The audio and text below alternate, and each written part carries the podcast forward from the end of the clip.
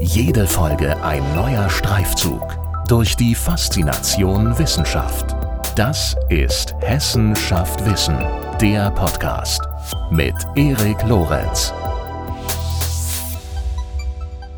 Welche Beziehungen und Probleme bestehen zwischen Recht und Technik, also zwischen unserer Gesetzgebung und neuen technischen Entwicklungen? Wann fördern sie die Freiheit und wann schränken sie sie ein? Darüber spreche ich mit einem der führenden Digitaljuristen Deutschlands, Professor Dr. Alexander Rossnagel, am Beispiel der Corona Tracing App der Bundesregierung. Professor Dr. Alexander Rossnagel ist Seniorprofessor für öffentliches Recht mit dem Schwerpunkt Technikrecht im Wissenschaftlichen Zentrum für Informationstechnikgestaltung der Universität Kassel und Sprecher der Plattform Forum Privatheit. Viel Spaß bei unserem Gespräch.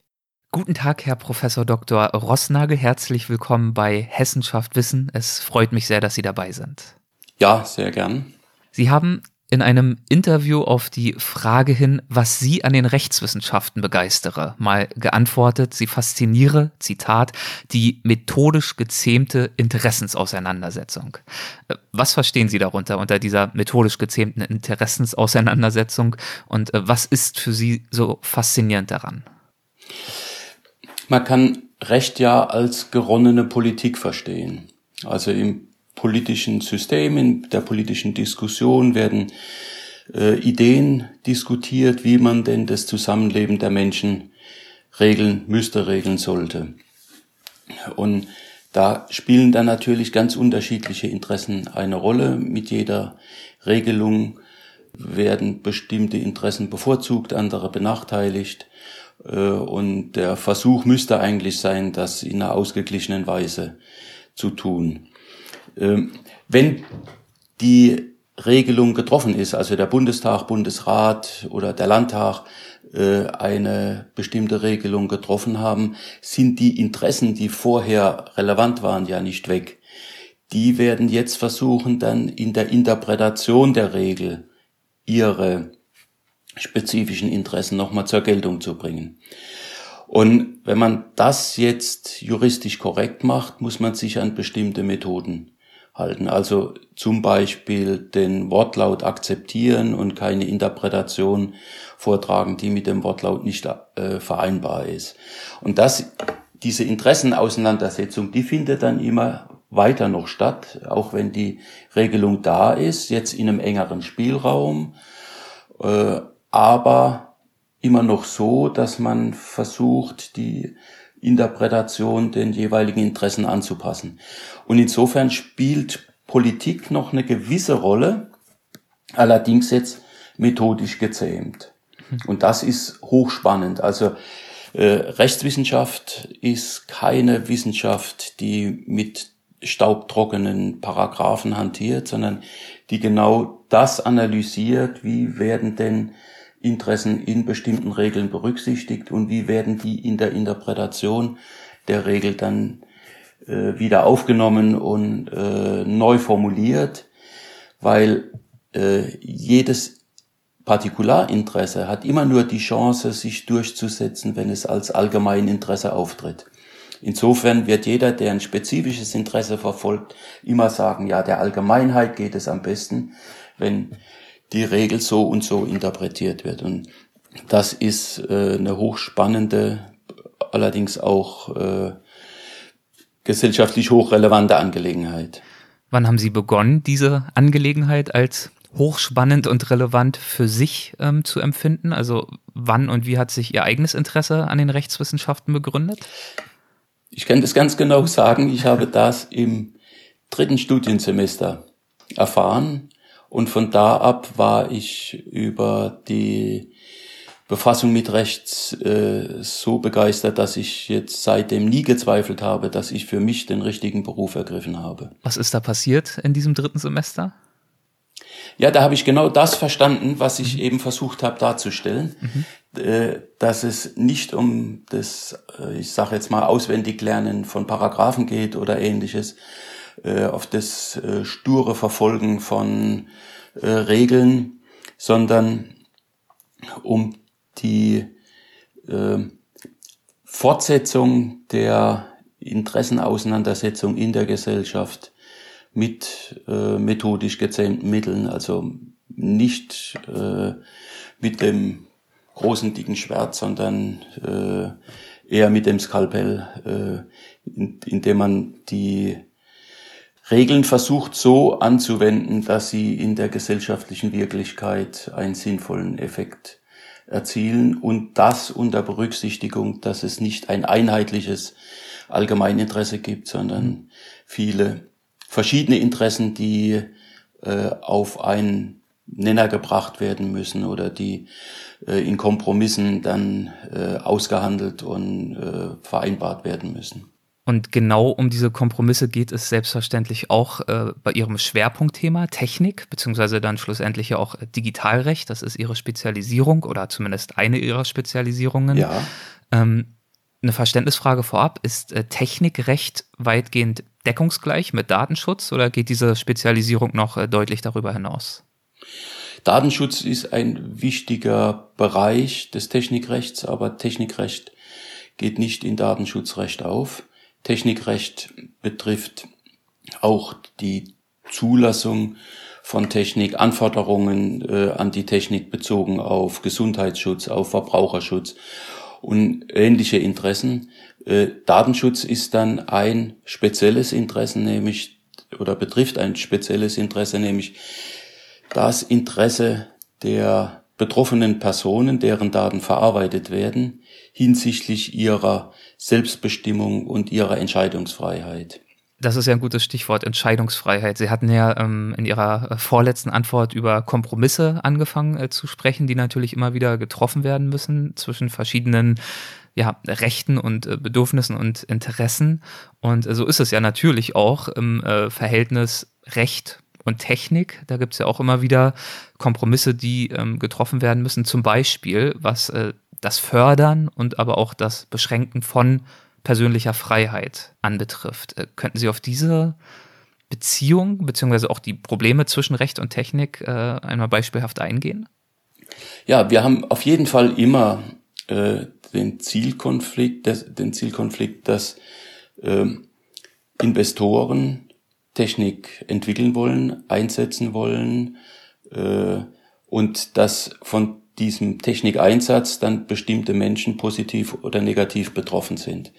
Insofern haben wir, haben wir oft ein, äh, sage ich mal, Interessendreieck, äh, Investor, Begünstigter und äh, Betroffener. Nehmen wir das Beispiel äh, von Arbeitsverhältnissen. Mhm. Da gibt es dann einen Investor, der Informationstechnik äh, auf dem Markt anbietet. Der Arbeitgeber kauft diese Informationstechnik oder liest oder äh, mietet diese Informationstechnik, um sie in seinem Betrieb einzusetzen. Das hat dann für ihn bestimmte Vorteile, vielleicht auch für die ein oder anderen Arbeitnehmer hat es Vorteile, aber zugleich macht Informationstechnik, äh, bewirkt Informationstechnik, dass Daten über diese Person verarbeitet werden und sie werden dann äh, für den Arbeitgeber oder den Vorgesetzten berechenbarer. Das ist für die von Vorteil und steuerbarer. Das ist von, das ist für die von Vorteil. Aber für die Betroffenen möglicherweise von Nachteil, weil sie nicht mehr so frei sind in ihren Entscheidungen und in der, vor allen Dingen in der Entscheidung darüber, wie Daten über sie verarbeitet werden. Äh, ein anderes aktuell sehr relevantes Beispiel ist die äh, Corona Tracing App der Bundesregierung. Mit der haben Sie sich ja auch äh, sehr ausgiebig beschäftigt. Die gibt es ja jetzt seit ja. Juni 2020 und diese App, die soll erkennen und melden, wer wann womöglich Kontakt mit bestätigten Corona-Infizierten hatte, um so die Infektionsketten erkennbar zu machen und ähm, ja, so eine Art äh, Frühwarnsystem darzustellen. Na, zunächst mal ganz allgemein gefragt, äh, wie schlägt sich denn die App aus Ihrer Sicht bisher und äh, worin bestehen Ihre, Ihre entscheidenden Vorteile im Vergleich zu analogem Contact Tracing, wie es ja davor üblich war? Also die äh, Corona Warn App des Robert Koch Instituts ist in meinen Augen eine wichtige Ergänzung der bisherigen Regelungen und Maßnahmen zur Bekämpfung des Coronavirus. Sie hat äh, die Vorteile, dass sie schneller ist als die Kontaktverfolgung durch die Gesundheitsämter, dass sie äh, nichts vergisst und dass sie auch die sogenannte Dunkelziffer erfasst. Also das Problem ist ja, dass die Symptome einer Erkrankung am fünften oder sechsten Tag erscheinen, dass die Personen, die infiziert sind, aber schon von Anfang an infektiös sind. Ja. Und zwar insbesondere an den letzten zwei Tagen vor der, dem Erscheinen von Symptomen. Äh, und wenn es jetzt gelingt, äh, diese Personen zu informieren, dass sie möglicherweise infiziert sind und dass sie sich äh, von Kontakten zurückhalten müssen, dann ist, führt die Tracing-App zu schnelleren Reaktionen bezogen auf diese Person, als es die Gesundheitsämter tun können, weil die erfahren von einer Infektion erst, wenn jemand Symptome hat, beim Arzt war, sich hat testen lassen und dann das Testergebnis vorliegt und das an das Gesundheitsamt gemeldet wird. Also das dauert etwas. Äh, insofern kann die Corona-Warn-App vier Tage vielleicht früher als das Gesundheitsamt hier schon äh, Wirkungen erzielen, dass Infektionsketten unterbrochen werden. Der zweite Vorteil ist, wenn äh, jemand beim Gesundheitsamt gemeldet wird, dann fragt das Gesundheitsamt nach, äh, welche Kontakte diese Person die letzten Tage hatte. An manche kann man sich erinnern, an andere aber nicht, wenn Sie sich vorstellen, Sie waren in einem Zug, sie waren auf äh, einer Versammlung, sie waren auf einer Demonstration oder sonst irgendeinem Ereignis. Da kennen sie die Person gar nicht. Äh, die Corona-Warn-App tauscht aber mit diesen, wenn, wenn alle Beteiligten äh, sie nutzen, Identitätsdaten aus, sodass alle diese Personen bekannt sind, ähm, zumindest ansprechbar sind, äh, ohne dass die genauen Personendaten äh, irgendeinem der Beteiligten bekannt sind. Also insofern äh, vergisst die äh, Corona-Warn-App nicht. Und das Letzte, äh, was in meinen Augen wichtig ist, ist die sogenannte Dunkelziffer. Äh, alle die Personen, die keine schweren Symptome haben, werden auch nicht zum Arzt gehen und die Gesundheitsämter werden von diesen Personen nichts erfahren. Sie sind aber dennoch infektiös und kann, können andere Menschen anstecken. Und die Corona-Warn-App erfasst alle Personen, die äh, von einem Infizierten infiziert werden konnten. Insofern auch alle, die unter die Dunkelziffer fallen. Insofern kann sie einen viel größeren Kreis von Personen äh, warnen, äh, dass sie möglicherweise einem Risikokontakt äh, ausgesetzt waren. Also diese drei Vorteile, die äh, führen dazu, dass die äh, Corona One App äh, ein wichtiges Hilfsmittel ist in der Bekämpfung der Pandemie. Dann sprechen wir doch mal über die äh, rechtlichen und speziell die datenschutzrechtlichen äh, Komponenten und Aspekte. Wie beurteilen Sie die App denn aus dieser Perspektive? Also welche Kriterien musste bei der Entwicklung und muss jetzt heute bei der Nutzung äh, diese Corona-App erfüllen, um datenschutzgerecht zu sein? Also zuerst würde ich gerne noch feststellen, dass äh, Datenschutzrecht hier überhaupt äh, eine Rolle spielt, mhm. weil äh, die Mitteilung, dass jemand infiziert ist, äh, ein personenbezogenes Datum ist und auch ein Gesundheitsdatum deswegen auch besonders schützenswert. Äh, ja. Und äh, dass zwei Personen an einem bestimmten Ort zu einer bestimmten Zeit zusammen waren, ist auch ein personenbezogenes Datum, das unter Umständen dann Bewegungsprofile, äh, Kontaktprofile, Interessenprofile und sowas äh, ermöglichen würde. Also insofern ist es schon datenschutzrechtlich relevant. Und deswegen muss man die Kriterien, die das Datenschutzrecht jetzt seit zwei Jahren die Datenschutzgrundverordnung an die Datenverarbeitung stellt, auch hier zur Geltung bringen. Äh, das erste ist, die Datenverarbeitung muss überhaupt zulässig sein. Da ist ein Erlaubnistatbestand notwendig, weil jede Datenverarbeitung ist ein Eingriff in das Grundrecht auf Datenschutz äh, und informationelle Selbstbestimmung. Ähm, das wird hier von der Bundesregierung als nicht erforderlich angesehen, weil die Nutzung freiwillig ist. Mhm.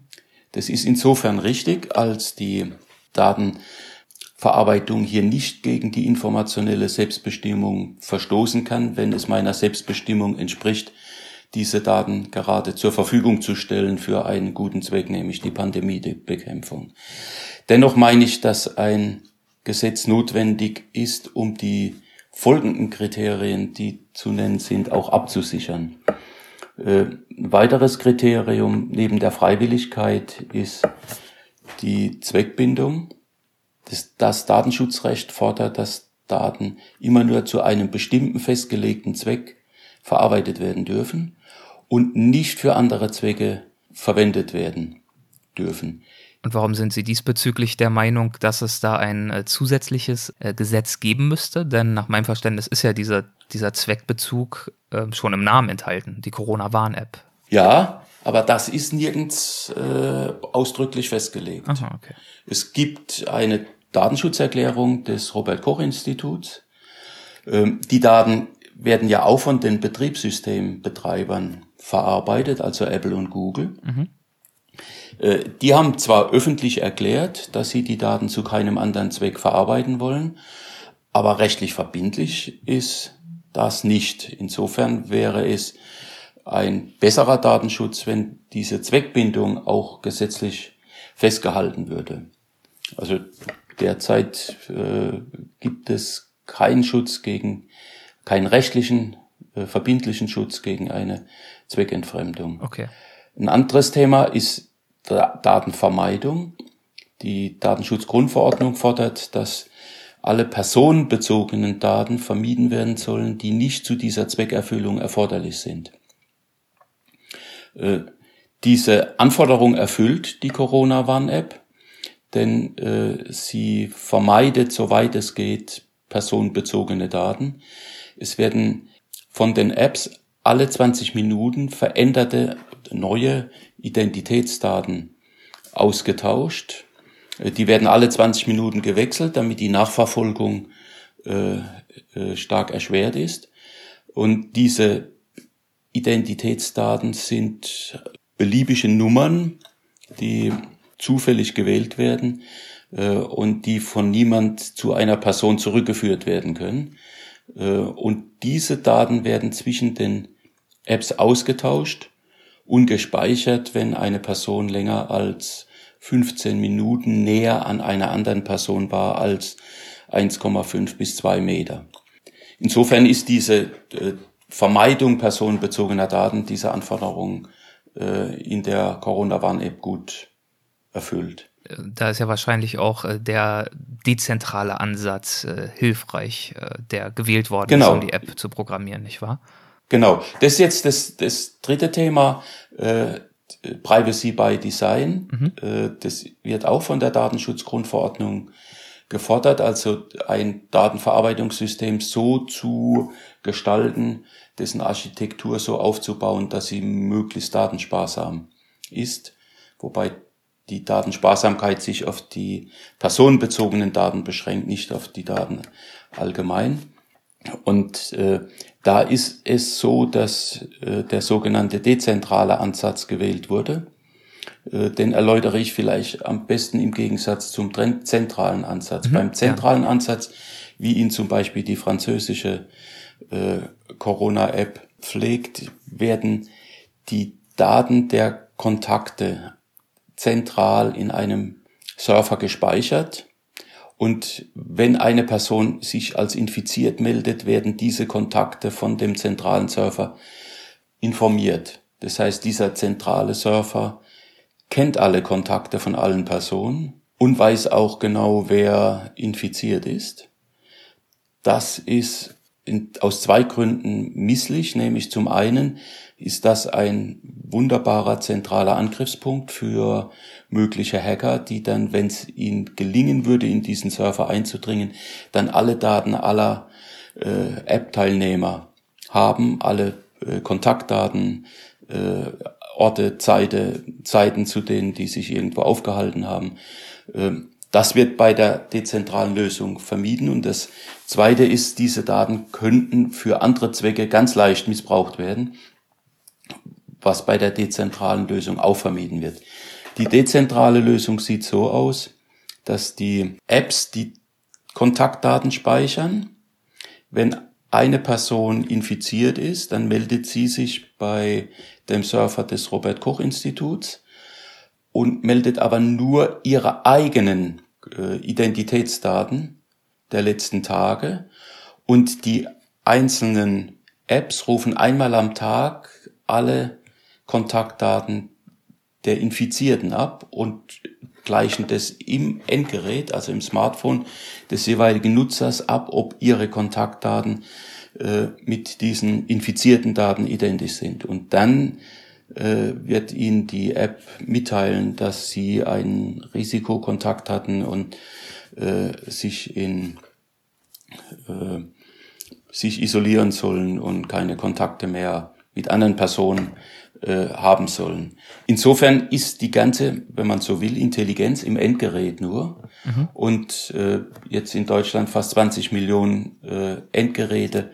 haben dann diese Informationen, die jeweils nur sie betreffen. Wir haben also keinen zentralen Bereich oder keinen zentralen Server, in dem die Daten äh, gespeichert werden, die dann für Hacker interessant werden, sondern haben 20 Millionen Endgeräte, die für Hacker so nicht erreichbar sind, um sie zu missbrauchen. Okay. Also insofern ist es viel sicherer. Und die Daten können auch nicht, brauch nicht für andere Zwecke missbraucht werden, weil die entscheidenden Daten auf den Endgeräten der Nutzer liegen. Also insofern der dezentrale Ansatz. Äh, insofern hat diese äh, Corona-Warn-App äh, eine sehr gute datenschutzrechtliche, datenschutzrechtlich förderungswürdige Architektur der Datenverarbeitung. Ein weiteres Kriterium ist Transparenz. Die betroffenen Personen müssen über die verarbeiteten Daten und die wesentlichen Funktionen des Datenverarbeitungssystems informiert sein. Äh, in diesem Punkt geht die Corona-Warn-App sogar über das datenschutzrechtlich geforderte hinaus, denn sie hat den gesamten Quellcode auf der äh, Plattform GitHub äh, offengelegt, so dass jeder, der davon was versteht und das möchte, diese Programmierung der Corona-Warn-App im Detail nachvollziehen kann, also erkennen kann ganz genau, welche Daten wo verarbeitet werden und welche Funktionen diese Datenverarbeitung des Corona-Warn-App-Systems äh, durchführt. Insofern ist diese Transparenz, die hier geboten wird, vorbildlich. Okay, und dementsprechend entspricht sie auch den Anforderungen der DSGVO, der Datenschutzgrundverordnung, wie von Ihnen beschrieben. Und äh, eingangs äh, zu diesem Thema haben Sie als Stichwort auch die Freiwilligkeit genannt als eine der Anforderungen. Und ähm, es ist ja auch klar, es braucht bei den Verwendern der App ja mehrere freiwillige Entscheidungen sozusagen. Ne? Also zum einen überhaupt die App herunterzuladen, zu installieren und dann natürlich aber auch ähm, die freiwillige Entscheidung, die eigene mögliche Infektion dann auch via App äh, publik zu machen und ähm, ja einzugestehen. Und damit zeigt sich schon, wenn man ja auch berücksichtigt, dass die App umso hilfreicher ist, je mehr Menschen sie eben auch dann schlussendlich installieren und verwenden, dass das Vertrauen in diese App und in den Datenschutz absolut essentiell sind dafür, dass die App ihr Ziel auch erreichen kann. Und deswegen, ja, ist es einfach sehr interessant, darüber zu sprechen, wie ich finde. Und Sie haben ja jetzt deutlich gemacht, die DSGVO wird erfüllt. Ähm, trotzdem dann nochmal die Verständnisfrage. Gleichzeitig haben Sie auch gesagt, dass zum Beispiel diese Anforderung der Zweckgebundenheit nicht so richtig erfüllt wird und Sie deswegen eigentlich sich doch lieber noch ein zusätzliches Gesetz wünschen. Also, wie ist da Ihr abschließendes Urteil? Zuerst würde ich vielleicht noch gern sagen, ja. äh, bevor ich auf Ihre Frage konkret mhm. eingehe, äh, dass in dem Fall der Corona-Tracing-App ja mindestens drei äh, Grundrechtsbereiche miteinander konkurrieren und die sind jetzt hier in, es, in ein sehr gutes Verhältnis gebracht. Also zum einen Gesundheitsschutz ist ein Grundrecht, dass der Staat verpflichtet ist, die Gesundheit seiner Bürger zu schützen. Ja, das Grundrecht auf Leben und Gesundheit, nicht wahr? Ja. Genau, mhm. ja. Dann hat dieser Gesundheitsschutz ja dazu geführt, dass viele Grundrechte eingeschränkt werden mussten. Ähm, die äh, Freiheit der Bewegung, äh, die Berufsfreiheit, äh, die Freiheit der Versammlung, der Vereinigung und so weiter. Und das dritte, der, der dritte Bereich ist äh, jetzt äh, Datenschutz, Persönlichkeitsschutz, informationelle Selbstbestimmung. Und wir können, wenn wir jetzt diese Corona-Warn-App nutzen, die Einschränkungen der anderen Grundrechte reduzieren, also lockern, äh, um trotz, um trotzdem Daten, äh, um trotzdem Gesundheitsschutz zu erreichen. Und durch die Corona-Warn-App, wenn sie jetzt so geregelt, äh, so gestaltet ist, wie wir gerade besprochen haben, äh, wird erreicht, dass alle drei Grundrechtsbereiche befördert werden. Gesundheitsschutz wird befördert, Berufsfreiheit, Versammlungsfreiheit, Bewegungsfreiheit wird gefördert und Datenschutz wird gefördert. Also insofern ist die Lösung, die hier gefunden wurde, äh, eine besonders gute Lösung.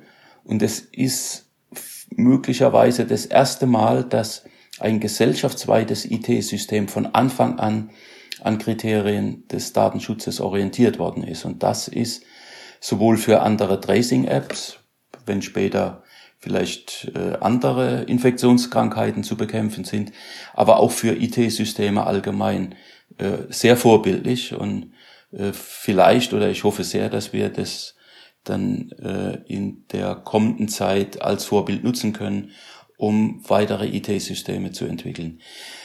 Weil nur wenn der Bürger den Eindruck hat, jetzt komme ich auf Ihre Frage genauer zurück, nur wenn der Bürger den Eindruck hat, dass seine Grundrechte gut gewahrt werden vom Staat, hat er dann auch Vertrauen in die Maßnahmen des Staates. Mhm. Und hier kann er in der Tat Vertrauen haben, weil er sieht, dass diese Technik, wenn sie eingesetzt wird, sowohl dem Gesundheitsschutz dient, als auch den anderen Freiheiten, Berufsfreiheit, Vereinigungsfreiheit, Versammlungsfreiheit, Bewegungsfreiheit und auch dem Datenschutz.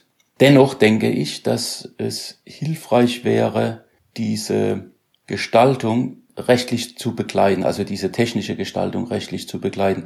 Wir haben das am Thema Zweckbindung schon besprochen. Äh, das gilt aber auch für die Transparenz, das gilt für Privacy by Design, das gilt auch für die Datenminimierung. Also alle diese technischen Ausprägungen können jederzeit morgen verändert werden, ohne dass es eine gesetzliche Sicherung dazu gibt. Und äh, die, das Bundesverfassungsgericht und auch der Europäische Gerichtshof fordern immer, dass äh, datenschutzrechtliche Regelungen nicht nur äh, eine Technikverwendung erlauben, sondern dass die auch entsprechende Schutzvorkehrungen immer vorsehen. Also rechtliche Regelungen, die sicherstellen, dass die Datenschutzprinzipien auch eingehalten werden. Und das fehlt momentan. Äh, wir haben nur unverbindliche Zusagen von RKI, von Apple, von Google, dass sie mit den Daten nichts anderes tun als äh, hier vorgesehen. Aber das ist eine sehr schwache Sicherung und rechtlich verbindlich kann sich niemand darauf stützen. Okay. Ich denke, dass aber auch noch aus einem weiteren Grund rechtliche Rahmenbedingungen notwendig sind. Nehmen wir mal äh, den Fall, dass jemand informiert wird von der Corona-Warn-App dass er einem Risikokontakt ausgesetzt war. Dann stellt sich für ihn die Frage, was soll er jetzt tun? Darf die Corona-Warn-App jetzt ihm irgendwas anordnen? Darf sie ihm was empfehlen oder was muss er, darf er tun? Darf er seinem Arbeitgeber äh, melden, dass er jetzt eine Meldung der Corona-Warn-App hat äh, und dass er deswegen jetzt drei Tage in selbstgewählter Quarantäne bleibt? Wie kann man das gegen Missbrauch schützen, diese Möglichkeit? Wenn er sonst Verpflichtungen hat, er muss vielleicht vor Gericht auftreten oder äh, von einer Behörde, kann er denen jetzt mitteilen, er kann nicht kommen, weil die Corona-Warn-App ihn gewarnt hat? Also da gibt so viele Fragen in der Nutzung der Corona-Warn-App, die geregelt werden sollten, damit es hier keine Rechtsunsicherheit gibt. Andere Frage, Schutz der Freiwilligkeit dürfen denn Restaurants vielleicht äh, festlegen, dass nur Leute mit äh, einer Corona-Warn-App, die bestätigt, dass sie keine Risikokontakte hatten, in das Restaurant gehen, dürfen äh, Museen, Theater, sonstige Stellen äh, so etwas zur Voraussetzung machen. Ist dann noch die Corona-Warn-App freiwillig? Also da, es stellen sich ganz, ganz viele Fragen mhm. in der alltäglichen Nutzung. Keine einzige davon ist bisher geregelt und äh, es herrscht eine gewisse Rechtsunsicherheit. Das ist äh, wirklich eine interessante Ausführung, wie ich finde. Ähm, also ich muss sagen, ich habe mich jetzt in der Vorbereitung äh, auf dieses Gespräch auch vor allem mit der App an sich beschäftigt und mit der Datensicherheit und der Datenschutzkonformität, die diese App äh, sozusagen bietet. Aber das ist natürlich ein, noch ein vollkommen ja, zusätzlicher Aspekt, der ja eigentlich genauso wichtig ist. Was passiert mit den Erkenntnissen, die ich aus der Nutzung dieser App für mich erlangen kann. Inwiefern kann ich mich auf diese Ergebnisse berufen, zum Beispiel vor meinem Arbeitgeber, aber inwiefern können sich auch ähm, ja, andere Stakeholder, andere Interessensgruppen darauf berufen, wenn sie mit mir in Interaktion treten. Das stimmt, das ist äh, nochmal ein ganz weites Feld. Und das schwächt natürlich die App im Zweifel in ihrer Nutzbarkeit, wenn da keine Rechtssicherheit äh, besteht, auf die Nutzer sich berufen können. Ja, und das ist schade, weil die äh, Corona-Warn-App ja eine positive Funktion ausüben kann. Ähm, wissen Sie eigentlich, wie positiv diese Funktion jetzt faktisch schon ist? Also, Sie haben ja gesagt, sie ist jetzt schon auf 20 Millionen Endgeräten, glaube ich, installiert. Können Sie beurteilen, inwiefern sich die App in Bezug auf die ursprüngliche Zielsetzung schon bewährt hat? Ich kann Ihnen jetzt keine Zahlen sagen, aber es gab schon mehrere Meldungen aus dem Gesundheitsministerium und dem Robert Koch Institut, äh, dass äh, eine größere Anzahl von Infizierten sich über diese Corona-Warn-App gemeldet haben. Also äh, bei jedem dieser Fälle äh, gibt es dann auch Warnungen an Risikokontaktpersonen und äh, unter Umständen äh, jeweils äh, Vermeidungen von Infektionen. Okay, aber es ist jetzt nicht äh, bekannt, wie oft das schon geschehen ist. Nein, nein, ich kann Ihnen jetzt leider keine Zahlen okay. sagen. Ja ja, diese, diese Abwägung, über die wir jetzt schon so ausführlich gesprochen haben, bei der ja, Entwicklung von digitalen Inhalten, Softwares und so weiter, die ist ja ständig zu treffen. Also auf der einen Seite die Zielsetzung zur Funktionalität und eben auf der anderen Seite die Rechtssicherheit und speziell auch die Datenschutzkonformität. Lässt sich denn pauschalisiert ausdrücken, wie wir in Deutschland rechtlich in Bezug auf diese Abwägung aufgestellt sind? Also welchen Stellenwert zum Beispiel der Datenschutz bei uns einnimmt? Man kann sicher sagen, dass äh, in Deutschland der Datenschutz äh, europaweit oder auch weltweit äh, vergleichsweise äh, stark berücksichtigt wird. Das könnte natürlich äh, noch verbessert werden.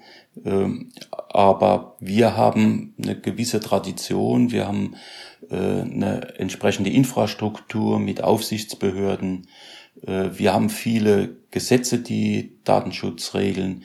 Äh, wir haben äh, in allen relevanten Bereichen, in denen personenbezogene Daten verarbeitet werden, auch Regelungen zum Datenschutz.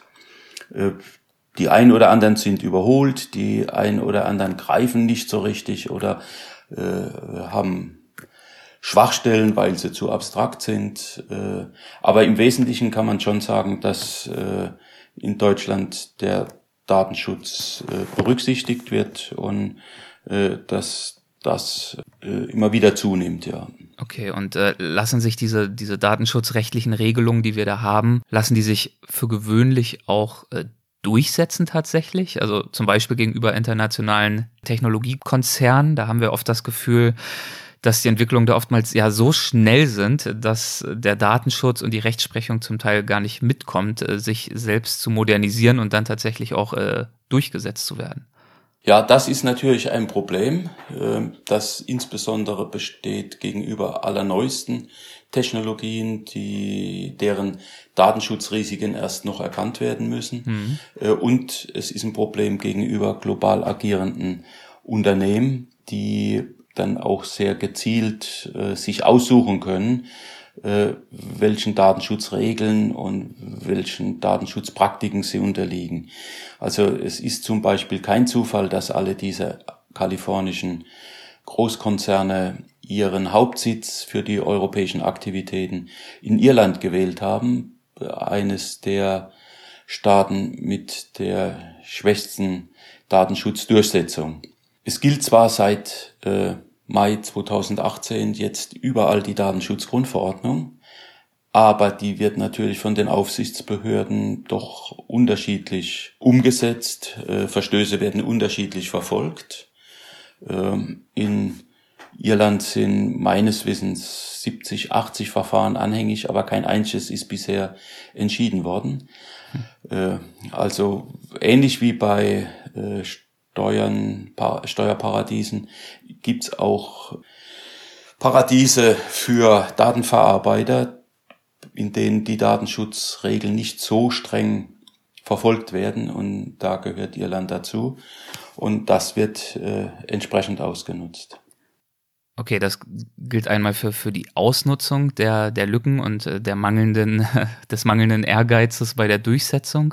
Aber dann kommt ja eben, wie gesagt, auch noch hinzu, die teilweise ja wirklich schwindelerregende Geschwindigkeit bei der Entwicklung neuer digitaler Inhalte Richtig. und Funktionen. Also ein Beispiel, Richtig. ein ganz aktuelles Beispiel, zu dem Sie sich ja auch schon geäußert haben, ist die äh, Entwicklung von äh, Gesichtserkennungssoftwares, die ja durchaus drohen, uns unserer Anonymität und äh, damit gegebenenfalls auch unserer Privatheit zu berauben, in Anführungszeichen. Richtig, ja. Also, wenn Gerichte sich mit äh, dem Thema beschäftigen, dann äh, haben wir ja zum Glück äh, einen äh, entsprechenden Rechtsweg mit rechtsstaatlichen Verfahren, die aber Zeit kosten. Und bis dann das Bundesverfassungsgericht oder der Europäische Gerichtshof abschließend über eine Datenschutzfrage entschieden haben, vergehen gern äh, fünf bis zehn Jahre. Mhm. Das ist für die Entwicklung der Informationstechnik äh, ein äußerst langer Zeitraum. Da können neue IT-Generationen entstanden sein und es kann ganz leicht geschehen, dass das Problem, das jetzt vor Gericht verhandelt wird, zehn Jahre später gar kein Problem mehr ist, weil die Technik über diese Fragestellung hinweggegangen ist. Äh, insofern ist es äh, sehr schwierig, äh, rechtlich immer mit der Technik Schritt zu halten und Regeln zu haben, die dann äh, zeitgemäß sind und vor allen Dingen, die auch noch zukunftsfähig sind. Äh, Gesichtserkennung ist ein wunderbares Beispiel dafür. Äh, das ist eine Form künstlicher Intelligenz, bei dem äh, Software angelernt wird, äh, bestimmte Gesichter zu erkennen. Äh, und da gibt es private Unternehmen, die das weiterentwickelt haben und auf Regelungen des Datenschutzrechts an der Stelle keine Rücksicht nehmen. Leider gibt es auch keine spezifischen Regelungen zu dem Thema, sondern nur ganz, ganz abstrakte Regelungen in der Datenschutzgrundverordnung, über die man, das geht jetzt zurück auf den Beginn unseres Gesprächs, äh, ganz lang streiten kann, äh, was die denn jetzt tatsächlich besagen hinsichtlich Gesichtserkennung. Mhm. Und wenn hier keine klare Regelung getroffen wird, kann es sein, dass private Unternehmen zur Beförderung ihres Profits äh, jetzt Grundlagen des Datenschutzes, Grundlagen des Grundrechtsschutzes, Grundlagen des Rechts am eigenen Bild, äh, der Selbstbestimmung, der freien Entscheidung massiv gefährden, indem sie äh, Gesichtserkennung breit anbieten und jedermann ermöglichen, die Identität von jedem zu erkennen oder zu bestimmen, äh, von dem sie ein Bild haben. Aber es ist schon interessant, dass Ihr Urteil da so klar ist. Und äh, für mich als Laie ist äh, dieses Urteil ja auch absolut nachvollziehbar und regelrecht offensichtlich. Und dass es trotzdem so schwer ist, dieses Urteil dann auch als rechtliches Urteil ähm, ja, zu ermitteln und durchzusetzen. Zum Beispiel eben aufgrund der diesbezüglichen Wahrheit der DSGVO. Da ist ja sicherlich auch ein Problem, dass die ja selbst bei Inkrafttreten schon wieder etliche Jahre alt war. Und äh, das führt dann ja, ja genau zu dieser Situation, die Sie gerade beschrieben haben, dass äh, Unternehmen wie zum Beispiel PimEyes, die ja diese Gesichtserkennungssoftware ähm, produzieren, ähm, selbst wenn da irgendwann Einhalt geboten wird, man sozusagen einfach schon in Kauf nimmt und ein Stück weit ja akzeptiert, dass bis zu einem Jahrzehnt hinweg das Schindluder ja schon getrieben worden ist. Genau. Äh, Sie haben vollkommen recht, was die Datenschutzgrundverordnung anbetrifft. Ähm, die äh, Entwürfe der äh, Europäischen Kommission stammen von 2012. Entwickelt wurden die oder diskutiert wurden die 2010, 2011, also das ist jetzt ein Jahrzehnt her. Die Datenschutzgrundverordnung wurde festgelegt im Dezember 2015, das ist jetzt fünf Jahre beinahe her. Das sind sehr, sehr große Zeiträume äh, in der äh, Entwicklung von Informationstechnik.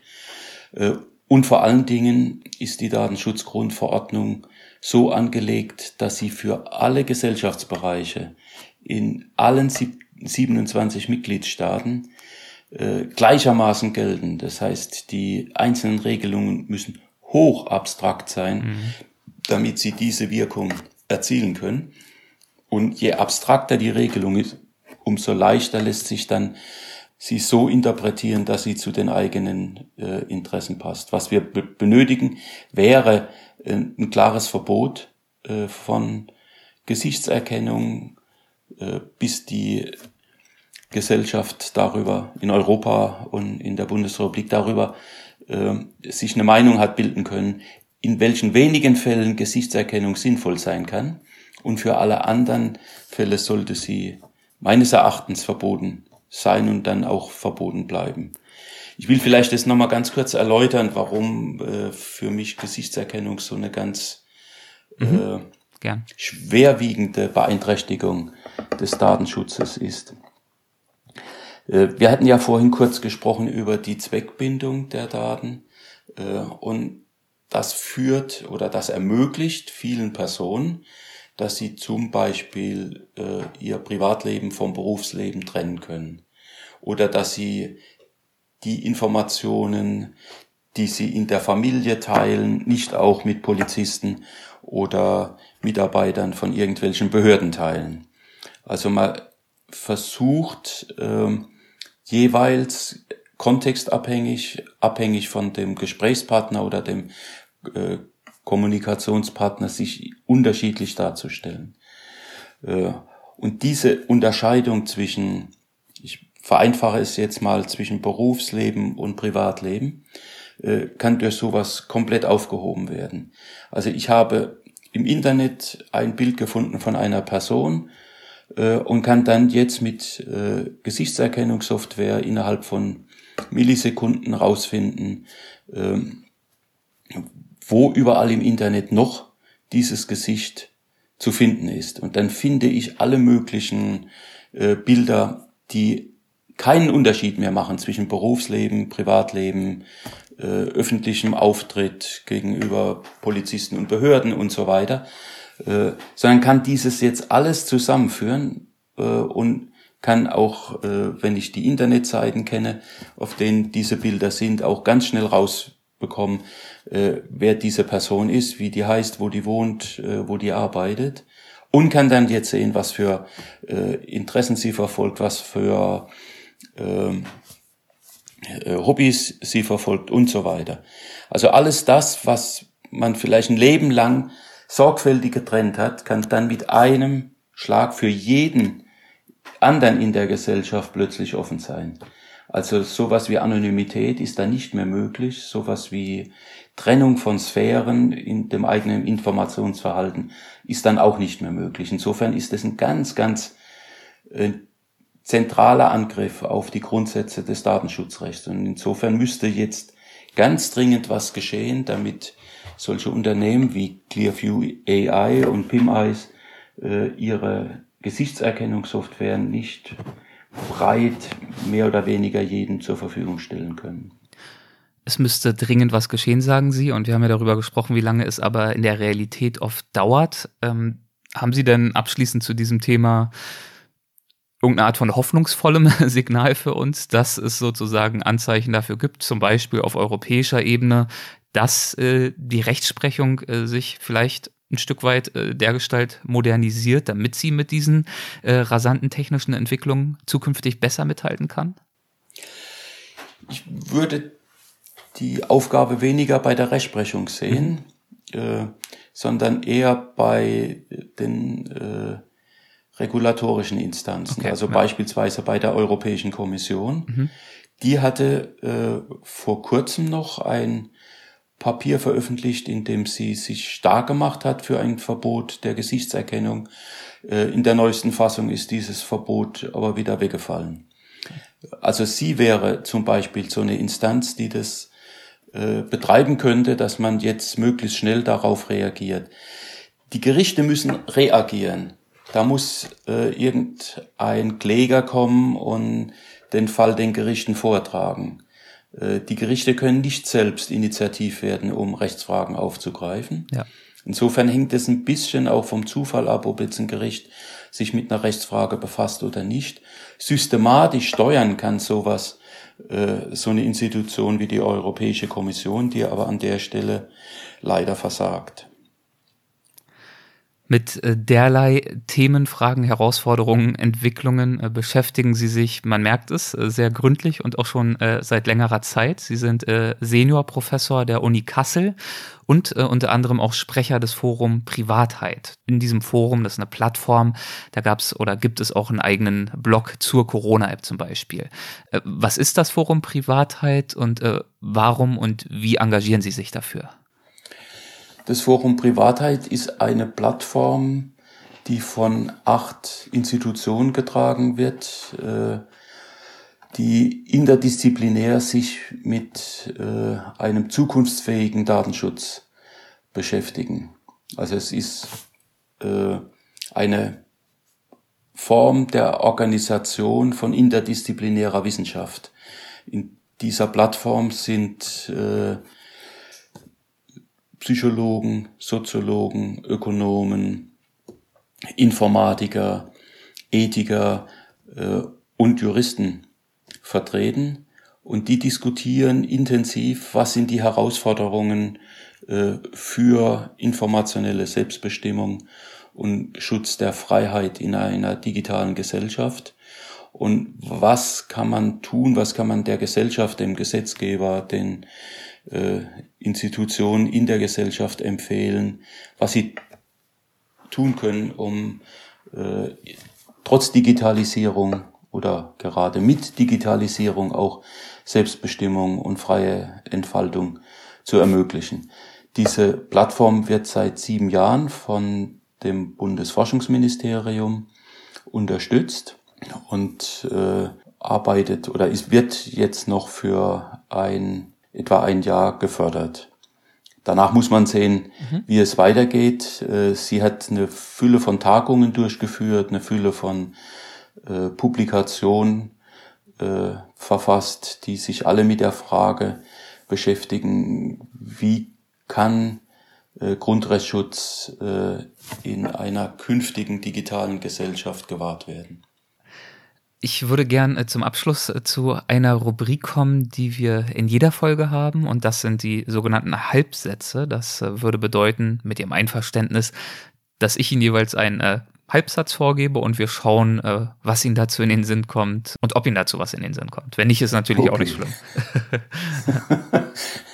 Eine wesentliche Stärke des deutschen Datenschutzrechtes ist aus meiner Sicht die differenzierte Regelung des Datenschutzes im Gegensatz zu den rein abstrakten Regelungen der Datenschutzgrundverordnung.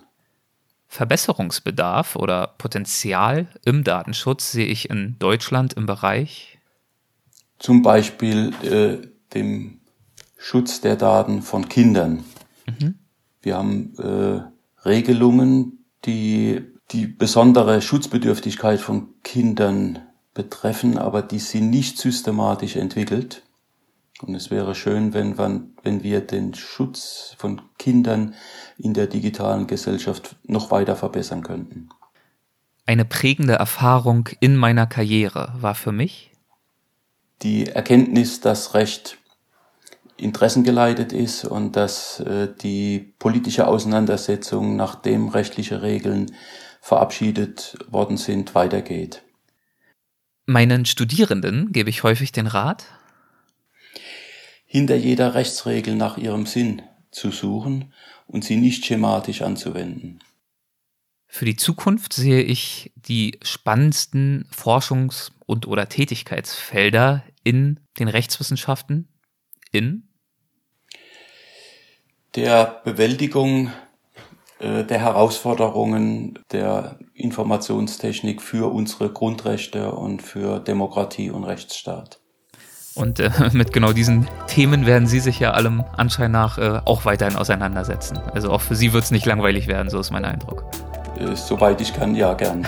Sehr schön. Ja. Äh, dann äh, viel Erfolg und äh, viel Freude dabei weiterhin. Und für jetzt erst einmal vielen, vielen Dank für das Gespräch. Dankeschön. Ja, sehr gern.